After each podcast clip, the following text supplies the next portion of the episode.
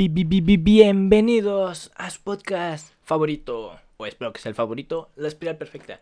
Yo soy Andoni y en el episodio de hoy vamos a ver lo que pasó en el Wildcard, divisionales y qué esperamos para los juegos de conferencia. Ya saben que aunque no hubo episodio, vamos a tocar esos temas. O sea, si hubo episodio porque fue el de Derrick Henry. Espero que lo hayan gustado, les haya gustado demasiado. Pero los playoffs también son importantes. Así que vamos a darles la importancia de vida. Y a darle. Empezamos con Wildcard. Los Bills apalean a los Pats. La defensa de los Pats nunca se presentó en todo el juego y pues les metieron 47 puntos o 42, lo cual es mucho. Como fan de los Patriotas, muy decepcionado de esa defensa, pero el futuro se ve próspero con el señor Mac Jones y las sorpresas que nos podría dar el señor Bill Belichick. Los Bengals ganaron su primer juego de playoff después de 31 años. Imagínense eso, 31 años. A pesar de eso, casi dejan ir el juego. Pero lo ganaron. Los Raiders al final en esa última jugada, la neta, no sé qué está pensando el señor Derek Carr. Si quieres ganar un partido, tienes que anotar un touchdown. En esa situación estaba en un touchdown. Y ni siquiera estaba el receptor al que le mandó un pase en la zona de anotación. O sea, y toda fue una intercepción. O sea, da doble cobertura. Muy mala jugada. Muy mal, señor Carr. Los Bucks se imponen ante Filadelfia como habían mencionado anteriormente en el episodio antepasado. Yo esperaba más de Filadelfia, yo pensaba que Filadelfia podría darle la sorpresa a los Bucks y jamás pasó eso, lo cual es una decepción en mi opinión porque a mí me gustan los juegos cerrados, no las palizas. Los 49ers les ganan a los Cowboys. Los Cowboys estaban inflados, como ya había mencionado, no le habían ganado a equipos importantes o con récord ganador, así que por eso no más no ganaron y sus decisiones en los últimos minutos dejaron mucho de qué hablar tanto de Dak Prescott como del señor Mike McCarthy.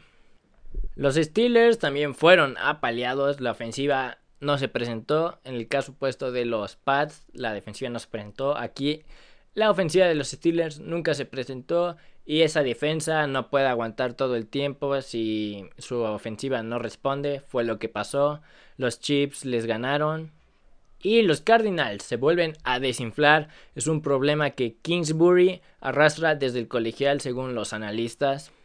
Y eso sería todo para el wildcard. Vayamos con los divisionales. En cuanto a los divisionales, todos se hicieron la última jugada, fueron juegazos. Si no los vieron, se perdieron de el mejor fútbol que pudieron haber visto. O por lo menos el último cuarto, porque hubo juegos que estuvieron cerrados al inicio, y pues eso no es tan cerrado, pero al final se cerraron todos los juegos. Tanto Titans como Packers, muy mal, de nada les sirvió ser el primer sembrado en ambas conferencias, parece que no les ayudó en nada, que ni siquiera checaron bien a sus rivales. El señor LeFleur, que supuestamente había visto a los 49ers desde el wildcard, pues parece que no hizo nada bien su tarea porque perdieron. Y feo. Chiefs y Bills un super juego, fue un juegazo, las anotaciones que hicieron en los últimos momentos, los cambios de liderato, fue impresionante, un juegazo, al final del día el mejor gana. Hay mucha controversia sobre si hay que cambiar las reglas del tiempo extra, pero el mismo Kenyan Allen ya dijo la verdad, un hombre que perdió en tiempo extra y dijo la verdad absoluta es de que las defensas ganan campeonatos, así de sencillo. Y si no tienen pruebas de que una defensa no puede detener a una ofensiva en tiempo extra, pregúntenle al señor Matt Castle cuando en un juego de Wildcard contra Green Bay perdió porque lanzó un pick six y las dos ofensivas vieron el campo. O sea, sus dos defensas sí defendieron bien. Los Rams contra los Bucks fue un juegazo. Casi dejan ir el juego los Rams. Pero al final del día el mejor gana. Qué buena actuación del señor Matthew Stafford y el señor Cooper Cup. Se la rifaron y están a un paso más del Super Bowl, que sería en su casa, lo cual estaría súper interesante. O vayamos, antes de mis pronósticos para los juegos de conferencia, vayamos a noticias o lo más importante que pasó durante los playoffs. Yo creo que el más importante que tenemos que resaltar es Gabriel Davis impuso un récord de playoffs de más recepciones de touchdowns en un partido con cuatro. Eso es impresionante. Nadie antes lo había hecho jamás. Bueno, por eso es un récord, porque nadie lo había hecho antes. Yamar Chase también impone récord. Es el primer novato con más partidos de 100 o más yardas por recepción en los playoffs, que serían dos, y siendo el único es bastante impresionante. Mike Mayock ya no es el gerente general de los Raiders. Lo veía venir, pero ese equipo otra vez está en reconstrucción. Es el equipo de las reconstrucciones eternas. Sean Payton, el mítico entrenador de los New Orleans Saints, se retira. Una sorpresa. Dice que actualmente su corazón no está en el fútbol. No de problemas de salud, sino es de que yo creo que ya está harto del fútbol americano. Ryan Pauls es el nuevo gerente general de los Chicago Bears. Kate Butler, quien es el coordinador defensivo de los Steelers, se retira. Y los Ravens despiden a su coordinador defensivo, Wint Martindale, quien muchos se quejan que debía haber sido el coordinador ofensivo y no el defensivo. Probablemente sí tengan razón. Y última noticia, Joe Schoen es el nuevo gerente general de los Giants. Y ahora sí, lo que más esperaban, o lo que yo más esperaba, vayamos a mis pronósticos para los juegos de conferencia. A dar, ahora sí, con lo más importante, yo creo que de este episodio, son mis pronósticos para este fin de semana, que serían en domingo los Championship AFC contra NFC.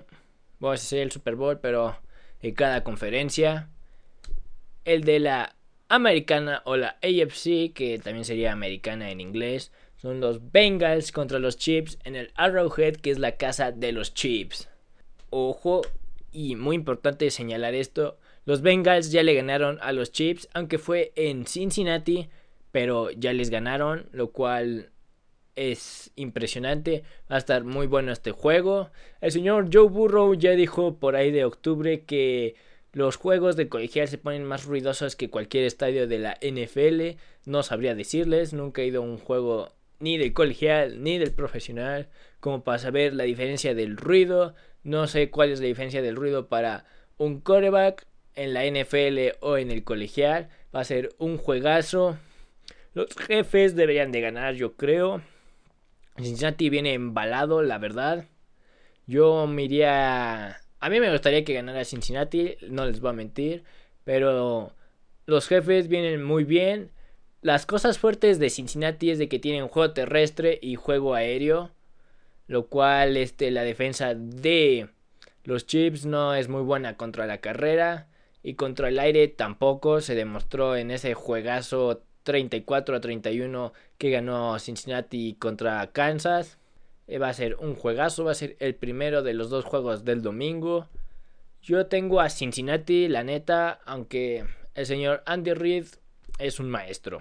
Y el último juego serían 49ers contra los Rams en la casa de los Rams, donde se jugaría el Super Bowl.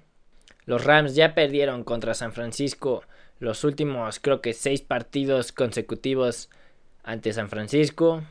Perdieron el último, que fue el que metió a San Francisco justamente a playoffs contra los Rams.